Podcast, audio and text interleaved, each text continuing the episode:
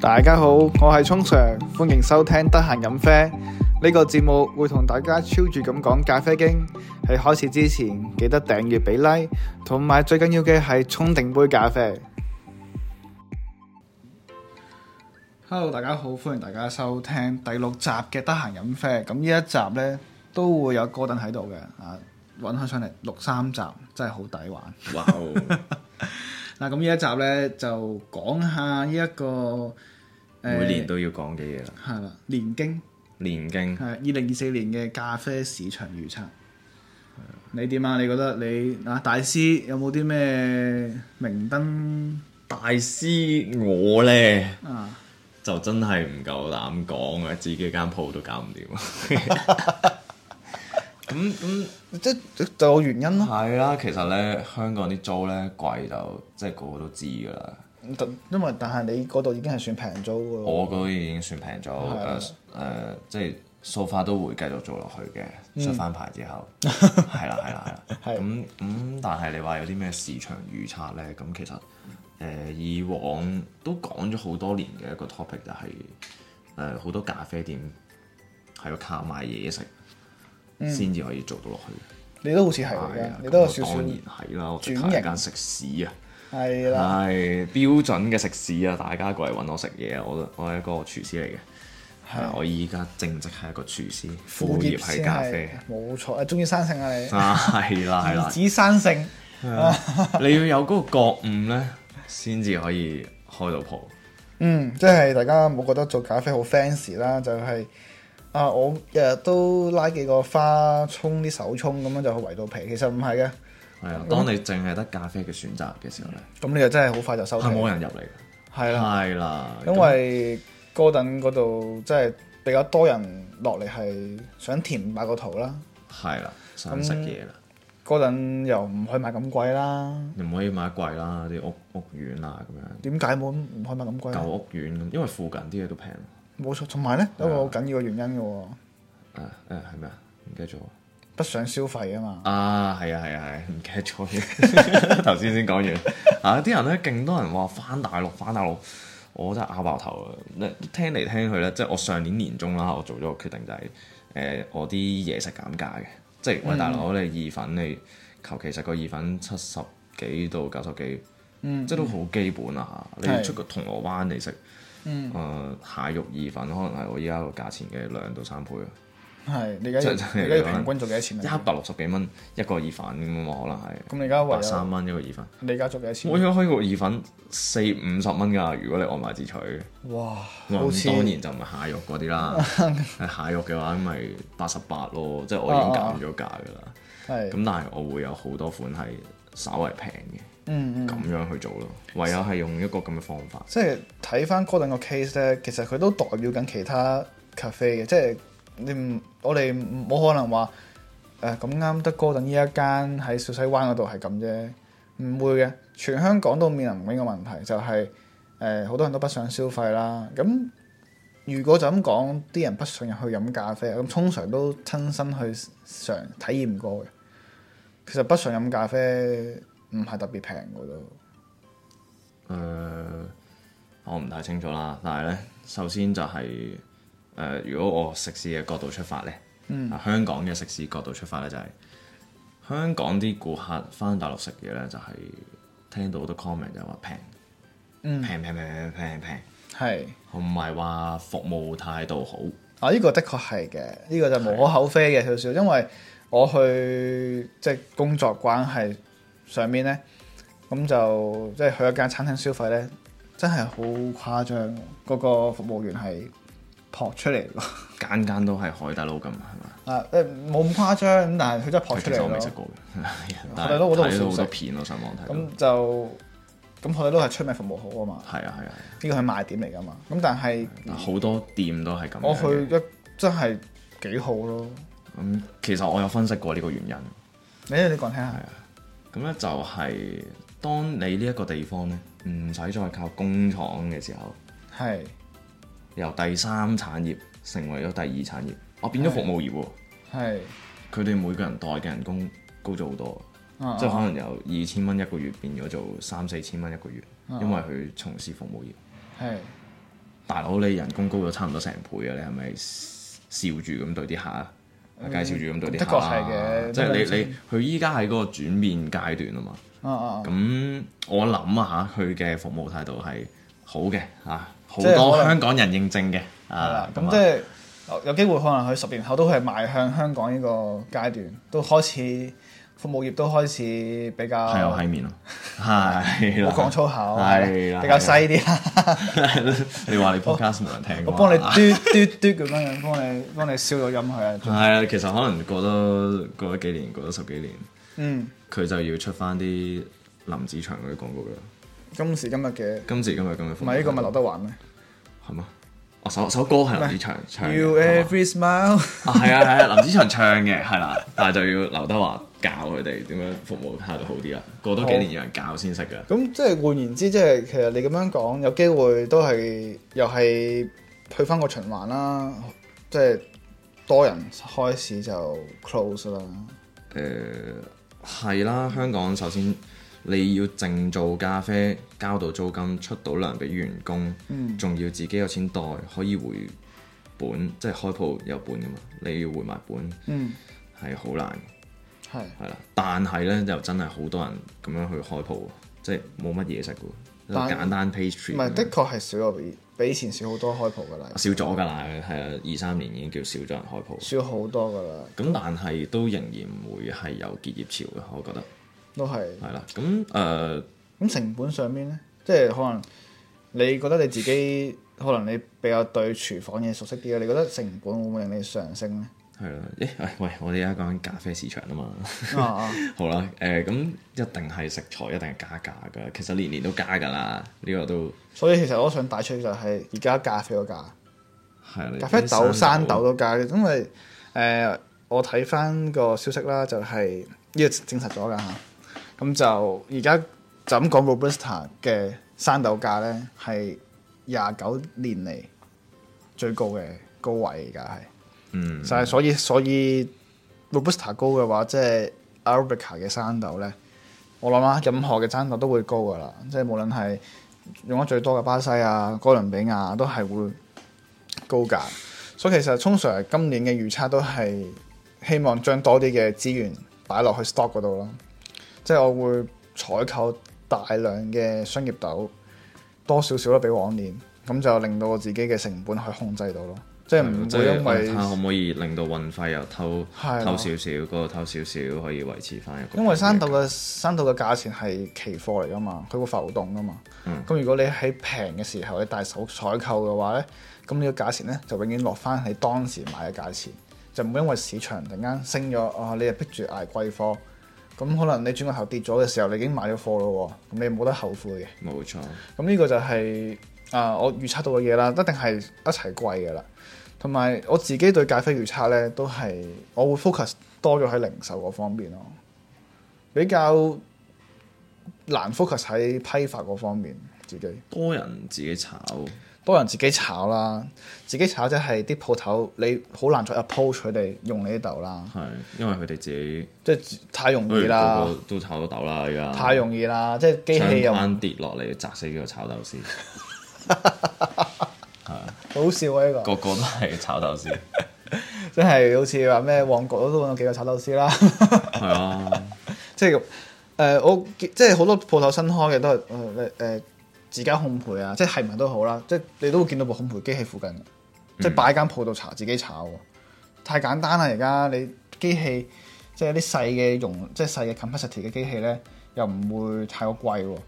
咁然之後，可能你喺中間嘅時間咪即係三點冇咁忙嘅時候就可以開爐炒到啦。又又可以咁啊，係咯，又可以自己控制個新鮮程度啦，又可以自己控制貨源啦，即係多啲選擇俾誒啲最客人簡，單成本平啊嘛，自己炒，係真係咪即會係平要要平投放多咗時間嘅，但就係一定嘅我係諗其實成本係一平，百 kg 嘅話，你自己炒同埋買豆，咁咁嗰一百 kg 就都大價夠數，嗯嗯嗯，係啊，咁呃誒但係時間唔係簡之昂貴咩？其實有時點樣計嘅呢條數又好難計嘅，因為呢件事都虛虛地。啊因為如果你自己炒豆嘅話，又有一個多一條 line 出嚟做 online shop，、嗯嗯，你可以有自己 brand 嘅嘢，咁所以好難確實話係咪真係即係佢情願咁樣樣。係啦係啦，咁嗯試下開多條 line 嘅啫。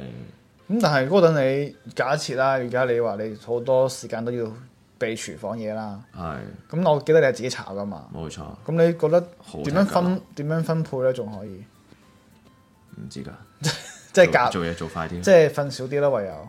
係係啦係啦，攞條命出嚟搏，啊啊，OK 好辛苦啊！咁香港我創我業我咁樣我咁我咁樣諗啦，即係如果你間鋪頭嘅主打係咖啡係係手嘅，啊咁我覺得你玩自家自家烘焙咧係好正常嘅一件事啦，因為係啦，個說服力高啲啊嘛。冇錯，咁如果你係食肆嘅，其實誒、呃即係主要係即係炒意粉啊、出餐為主嘅，咁你加翻俾人哋炒都係係正啦，常嘅。你買多兩個粉都翻咗嚟嗯。啦咁但係又穩定啲人哋通炒常就發現而家比較少人會真係開餐廳啦，可能啲人驚個風險太高啦，開始都係會細鋪開先咧，即係好多都係自己炒咯，即係玩咖啡嗰班人。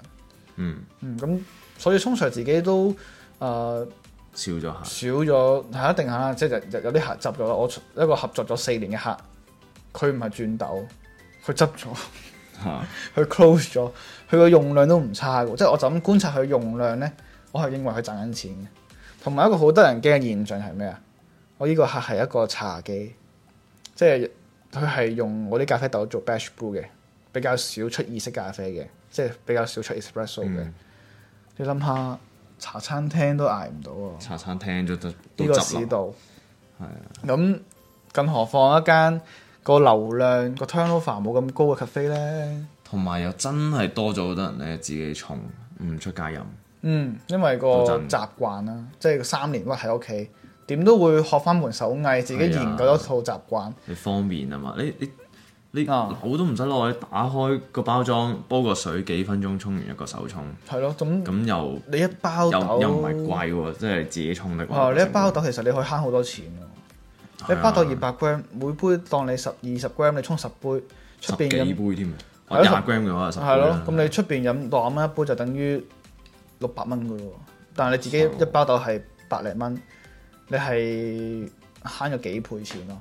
係啊，自己沖同埋出去。所以通常自己預測都係希望來年都係做好個網店啦，即係入多啲唔同嘅靚嘅單品豆啊，炒多啲唔同款出嚟啊嗯，create 多啲唔同嘅 espresso blend 出嚟。我而家嚟緊都會推多幾個拼配出嚟，做恒常拼配，咁就希望可以滿足晒所有中意唔同口味嘅家用咯。因為我覺得家用市場都係大家各個 roastery 各個 roaster 嘅着重點咯。嗯，即係你好難再即係冇咁以前咁容易啦，批發呢樣嘢雖然係穩定，但係我諗下好多鋪頭都係做兩年就就唔想就冇心冇心冇力去再做落去啦咁樣樣。而嗯家每一日打開個頂手 page，即係嗰啲 Facebook 嗰啲頂手頂手 post 咧，都係咖啡機，咖啡機又有，即係磨豆機好好多餐廳都炒豆係爐都有頂手喎。係唔出奇係啊，嘅好。多好多添啊！係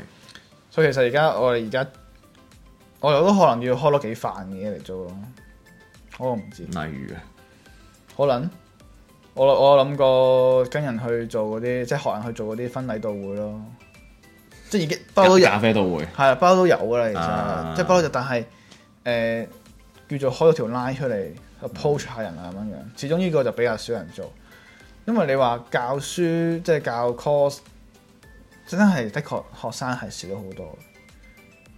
我學生都少咗，正常啦、你以過前咗嗰個大家最冇嘢做嗰係啦，段你時間啊三年疫情三年嗰陣疫情 Covid 嘅時候，大家都太多錢啊，即係又去唔到旅行，係啦，使唔咁啊投到資落自己度，咁嗰陣係有學生嘅，即係勁多添。你唔收都有啊。你唔使專登出廣告都有人問。係啊咁誒但係有冇教班人嚟？我想嚟學喎。咁而家冇噶啦，而家而家你諗住真係一個月開一班，即係嗰啲證書 course 咧，因為收得貴啊嘛，咁真係坦白講少咗真係唔多。你冇覺得好似好好揾咁樣樣咯？呃所以就誒，仲有啲咩預測啊？你講二零二四年有啲咩預測咖啡會再受歡迎啲嘅。啲咩咖啡？喂，我發現多咗人飲 Fruity Espresso，係，係啊，即係雖然因為好原似本個上年都有講，因為個基數少， 所以多啲，你覺得多咗好多係嘛？唔係唔係唔係，係真啊係多人接受，接受到呢樣嘢啦，咁啊真係上咁年已經有講過嘅，上年我話誒上年一定會多啲人飲嘅咁樣，啊啊！但係今年係明顯見到個咁你而家個 house plan 即係咪係都二三要都要轉到啊？二四年咁，我唔轉你噶，我我依家都係有 Fruity Nutty 兩隻俾人揀，但係又有你得揀，係啊，但係你直接飲個 espresso 喎，我講緊，甚至乎佢哋買翻屋企嘅豆，哦都同係埋 fruity 豆翻去做 espresso 喎。我自己個網店嘅銷量，可能我比較專注咗 Nutty 啦。OK，咁就同埋 Nutty 都係易沖啲噶嘛，點都係易沖啲嘅。係咁我都見到有人開始飲 fruity 嘅，咁但係話多好多喎還好啦。我覺得永遠都係七成係 nutty 咯，以往可能八成係 nutty，我覺得係六四比啦，而係家。咯，以往係八成嘅，我覺得而家可能都係啊係啊係都係都係七成啦但 espresso 嘅話就係七成，但哦係你話成個市場去飲 black coffee 嘅人嚟講，嗰個嗯 fruity nutty 嗰個人口咧應該就 nutty 六成，係，差唔多可以拉平嘅咯喎。我覺得有有機會啊嗯，，的確係嘅，的確係嘅。通常你特炒啲豆都越炒越淺啦，要。係啊。 咁誒，仲有啲咩啊？仲有啲咩你覺得會有啲即係家用嘅市場會多啦，fruity 豆越嚟多人飲啦，大家個誒、呃成本會貴咗啦，有結業潮啦，仲有啲咩咧？仲有啲咩啊你覺得二零二四年會發生嘅事咧？咖啡特飲咯。特飲啊，香港仲係未未興係啊嘛？做唔起啊？誒多多咗好多噶啦，已經多咗好多啊，我少出去飲咖啡，但係大陸好興嘅喎，哦。係極勁度恐怖！上年上年咪勁多勁多人喺度討論嗰啲咩皮蛋咖啡啊、啊啊，安安密密啊芫茜咖啡啊，芫茜咖啡啊啊，即係呢啲都可以叫做咖啡特飲嘅，冇錯，佢係咖啡特飲。嗯嗯，咁但係即係當然我係 expect 啲好飲啲嘅嘢啦。即係我我賣相靚啲啊誒。係啦，啲食材唔好太奇怪咁樣啦 OK，即係都你唔一定會有你唔會嘅 blend 咗啲牛公丸咁倒落去啲咖啡度啊嘛。你有冇上網睇過呢邊啊？冇睇啲過人 blend 咗啲牛公丸就咁倒落口生生吞㗎嘛。我中學成中學雞都冇嘢做，會有啲咁嘅片 share 俾我睇。好癲，即係即係你唔會嗯咁樣去做咖啡噶嘛？你明唔明啊？咁但係就但個例如市場例如唔需要咯啊，我假設啦，好好正常咁做個 coffee cocktail 咁。係咁你用咖啡，我可能加誒、呃加薑咁咁加，咁好，即係好好正路嘅嗯係調係酒誒、呃、調酒嘅用到嘅食材咁，係係咁加落去咖啡嗰度。咁呢啲喺香港近年係多咗好多 coffee cocktail。嗯呃你唔好話 cocktail 啊，即係咖啡嘅特飲啦，佢唔放酒精落去，嗯都都多咗好多。係的確係啦係嘅。但係就冇去到咁新奇，冇去到我都皮蛋嗰係啲咁我我見到係係回落咗咯，你覺得少咗？係我二年二三年係多咗好多嘅。嗰年嗰陣誒，就算係 Coffee Spirit 嘅比賽咧，都好多人注目嘅，好受注目嘅。但我而家見到嘅就係都係回歸翻正常嘅 daily drink 飲奶啡飲啊有，black coffee 嗯 Americano，係咯，香港可能真係炒唔起呢個，即係好似澳洲咁樣樣咧。嗯，炒唔起呢個，始終我哋對咖啡嘅苦嘅感覺咧，我哋係容易接受嘅，吃得苦啊香港人。嗯。咁但係大陸人飲咖啡嘅習慣咧，係佢哋飲茶先啊。嗯。佢對咖啡嘅苦咧比較敏感，佢哋係中意飲一啲有咖啡顏色，但係冇咖啡咖啡味唔重嘅一啲飲品。嗯，係啦，佢就所以佢哋嘅好多嘅誒、呃特色飲品咧，都係用 cool brew 去整嘅，而個 cool brew 濃度咧唔高嘅。嗯，加上 cool brew 係容易啲同一啲 ingredients 去融合。係啊，放埋一齊浸咗。係啊，都咁可以咁但講但 espresso 就就出出 espresso 嗰下又要磨豆又成，即係冇得冇得準備定啊，比較麻煩少少冇錯 espresso。所以我見到嘅嘢咯，呢啲都係，我覺得香港你覺得香港炒唔係呢樣嘢？特飲特飲慢啲咯，要要好靠個樣咯，個樣要好靚，啊其啲實人可以打卡。其實我想咁樣去咯做唯有個，我自己睇過大陸嘅嗰啲 cafe 都做得好係靚，啊全部都，呢啲 product 要好靚。啊所以其實佢哋買得唔平啊㗎。係大陸嚟講就好貴㗎啦，啲哦可能好奢係侈啊嘛。相幾對錢啊斜其實都要五十蚊到十蚊一杯㗎，特飲喎。嗯即係佢哋嘅一杯 Americano 就好平，你咁樣計平一幾啲錢啊廿蚊咯。廿蚊 Americano，有啲即係係做 flash coffee 咁喎。同埋有啲仲要係做九蚊 㗎，即係十蚊都唔使㗎。揾鬼啊嘛！咪好多人，但係唔佢知咩材料嚟嘅？佢佢啲材咪料佢咪 robusta 嚟做咩嚟㗎，係真係做到㗎。佢人工好平，人工平過啲咖啡豆，租金平，冇辦法，你哋真係做到。所以其實你即係啲人仲賤過豆，好慘。誒可唔可以咁講啊？誒呃唔唔識，但人工真係平嘅。真真心平嘅人工即，係可能你香港你批發價咖啡豆你要一百八十蚊或以上一公斤啦，嗯批發，但大陸係八十蚊啊！太貴啦，係啊，有四五十蚊㗎，癲啊！